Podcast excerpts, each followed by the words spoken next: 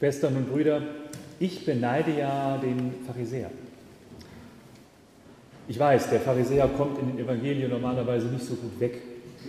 Die Pharisäer, diese Gruppe von sehr frommen Juden, die wurden immer so als Gegenspieler von Jesus gesehen und stellen ihm dauernd Fallen und wollen ihn theologisch da irgendwie aufs Glatteis führen.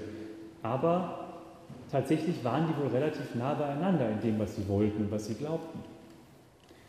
Denn sowohl Jesus als auch die Pharisäer wollten das Gesetz Gottes im Leben sichtbar machen. Im alltäglichen Leben sollte dieses Gesetz Gottes für sie eine Relevanz haben. Und der Pharisäer in der Geschichte, die wir gehört haben, der macht das ja. Ich meine, er geht in den Tempel und betet, da geht schon mal los. Und dann, wir haben es ja gehört, er fastet an den beiden vorgeschriebenen Fastentagen. Mittwochs und Freitags war das. Nee, Montags und Donnerstags war das. Und deswegen fasten die Christen nämlich Mittwochs und Freitags.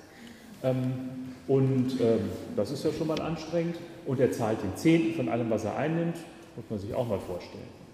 Und noch ganz viele andere Regeln, die seinen Alltag bestimmen. An die hat er sich gehalten. Alles Regeln, die Gott dem Volk Israel gegeben hat, um zu zeigen, ihr gehört zu mir, ich gehöre zu euch. Und damit sie ein gutes soziales Zusammenleben in diesem kleinen Völkchen haben. Und der Pharisäer der zeigt damit ja auch, dass er zum Volk Israel gehört. Kleines Volk mit so einem seltsamen Glauben, nur ein Gott. Alle drumherum hatten da also viel, viel mehr Götter und fanden das alles ein bisschen faszinierend, aber auch ziemlich seltsam. Und dieses kleine Volk Israel, fremd beherrscht von den Römern, das musste sich da behaupten. Der Pharisäer hat das nach außen gezeigt.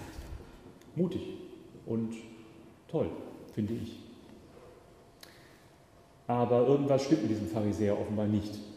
Denn er ist stolz auf das, was er da macht, das kann ich auch nachvollziehen, aber dieser Stolz kippt um in so eine Überheblichkeit. Und damit macht er alles kaputt, worum es in diesem Gesetz eigentlich geht. Das Zusammenleben der Menschen, dieses äh, Achten des anderen, dieses ganze Liebesgebot, das alles macht er kaputt. Er tappt in eine Falle, in die Menschen allzu gerne tappen, nämlich das, was sie eigentlich tun, für ihre Gottesbeziehung irgendwann auf sich selbst zu beziehen. Der guckt zwar nach oben beim Beten, aber eigentlich guckt er nur auf sich und dann guckt er noch auf andere herab. So ist das nicht gemeint. Das ist nicht der Geist des Gesetzes, den das Gott dem Volk Israel gegeben hat. Und so macht er eigentlich wirklich alles kaputt, wofür er eigentlich steht und wofür er eigentlich auch lebt. Ich weiß nicht, ob er das bewusst macht, ob er das mit Absicht macht, ob ihm das überhaupt klar ist, wie der da steht und was er da macht. Martin Luther hat den sündigen Menschen mal definiert als den in sich verkrümmten Menschen, also so richtig so in sich zusammengesunken, womit guckt nur auf seinen Bauchnabel, hat keinen Blick mehr für alles andere. Und dieser Pharisäer, so wie er sich da darstellt im Tempel vor Gott und vor den anderen, die zugucken natürlich, so einer ist das. Und dann lenkt Jesus den Blick wie so ein Kameraschwenk auf diesen Zöllner, der da irgendwo in der Ecke steht. Der macht es anders. Der ist nicht so nach außen gerichtet, der ist mehr nach innen gerichtet. Der guckt auch auf sich, aber nicht in dieser Nabelschau, nicht in diesem Ich bin so toll und alle anderen sind doof, sondern er guckt in sich hinein.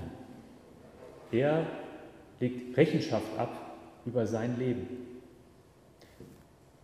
Ihm ist das Gesetz Gottes auch wichtig. Wir wissen nicht, ob der Zöllner ähm, großartig die Gesetze einhält oder sowas. Der Zöllner ist ja eher das Symbol des Sünders in der Bibel.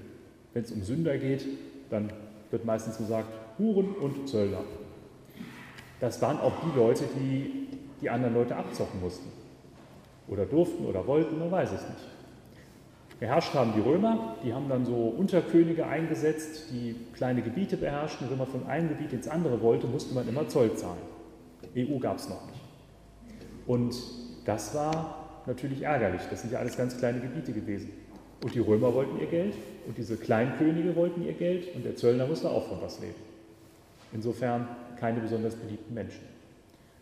Und der steht jetzt da, sieht in sich hinein und ihm ist das Gesetz Gottes auch wichtig, weil es ihm seine Grenzen aufzeigt. Beim Gesetz Gottes den Geboten. Sie sehen es auf dem Bild, auf Ihrem Liedzettel habe ich eine Illustration dieser Szene mal gefunden, die einigermaßen deutlich ist, da hängen im Hintergrund die zehn Gebote, diese beiden Tafeln mit den römischen Ziffern. Und der Zöllner, für den Zöllner sind diese Gebote die Zeichen, wo er an seine Grenzen gekommen ist, wo er über die Grenze hinausgegangen ist, aber auch, wo er etwas schuldig geblieben ist, wo er nicht an seine Grenzen gegangen ist, wie er es hätte tun können. Er blickt auf den Boden. Boden heißt auf Lateinisch Humus, wissen die Gärtner. Und es gibt das schöne lateinische Wort, wo das Wort Boden drin vorkommt, humilitas. Und humilitas heißt auf Deutsch Demut. Dieser Zöllner ist demütig, weil er das Gesetz Gottes auf sich anwendet und merkt, hat klappt einiges, aber vieles eben auch nicht. Und demütig wird dann schnell so assoziiert mit depressiv und niedergedrückt und alles Mist und der Mensch ist Sünder und böse und schlecht und dann bleibt es dann stehen.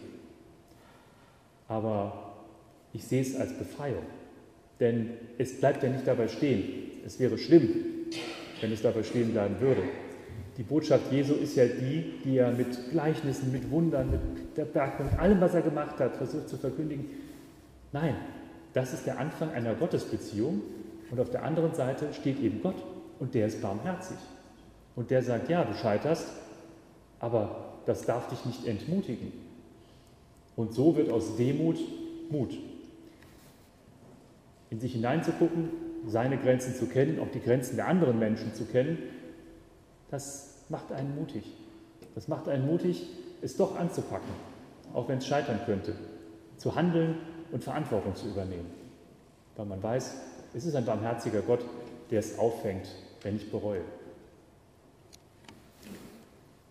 Dieser Blick in sich hinein, dieses in sich hinein sehen, in sich hinein hören, dürfen, nicht müssen, nicht im Sinne von, ich muss mir jetzt ständig als Sünder darstellen und äh, muss auch gleich einen Therapeuten rufen wegen irgendwelcher Schuldprobleme oder sowas. Nein, dieses ehrlich mit sich sein dürfen, ohne Angst haben zu müssen, das ist für mich das große Geheimnis, das große Geschenk des Evangeliums von Jesus Christus. Aber solches in sich hinein hören, in sich hinein sehen, ehrlich mit sich sein, braucht Zeit. Zeit, die zweckfrei ist. Nicht so wie 90 Prozent unserer Zeit für irgendwas verzweckt ist, sondern Zeit, die rausgenommen wird, die ohne einen direkten Zweck ist, aber mit einem Sinn. Und so eine Zeit ist zum Beispiel der Gottesdienst. Vielleicht hören Sie mir schon seit drei Minuten nicht mehr zu, weil Sie sich über Ihre Grenzen gerade klar werden und Ihre Überschreitungen und was nicht alles. Wäre völlig in Ordnung, denn dafür ist diese Zeit da. Oder auch die Bußzeiten vor Ostern und vor Weihnachten, wo ja genau das thematisiert wird.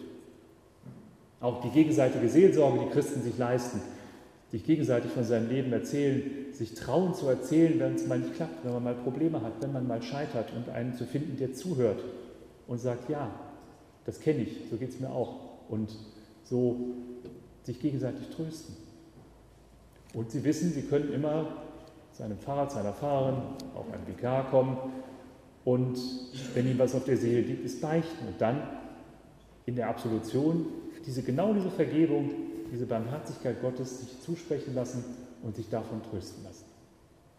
Diese Zeit schenkt uns der Gottesdienst, schenkt uns das Kirchenjahr, können wir uns auch selbst immer wieder nehmen. Ich beneide immer noch ein bisschen den Pharisäer, weil er die Gebote Gottes ernst nehmen will und weil er sie im Alltag lebt. Und das ist schon schwierig genug. Aber noch mehr beneide ich den Zöllner, ich beneide ihn um sein großes Vertrauen zu Gott und um seine Ehrlichkeit mit sich selbst, dass er es wagt, sich an Gottes Gesetzen zu messen und zu, seine Grenzen zu sehen und weiß, wo er aufhört, wo er aufhören darf, wo er aufhören muss und wo er Gott handeln lassen darf. Und der Friede Gottes, der höher ist als alle unsere menschliche Vernunft, der bewahre eure Herzen und Sinne in Christus Jesus.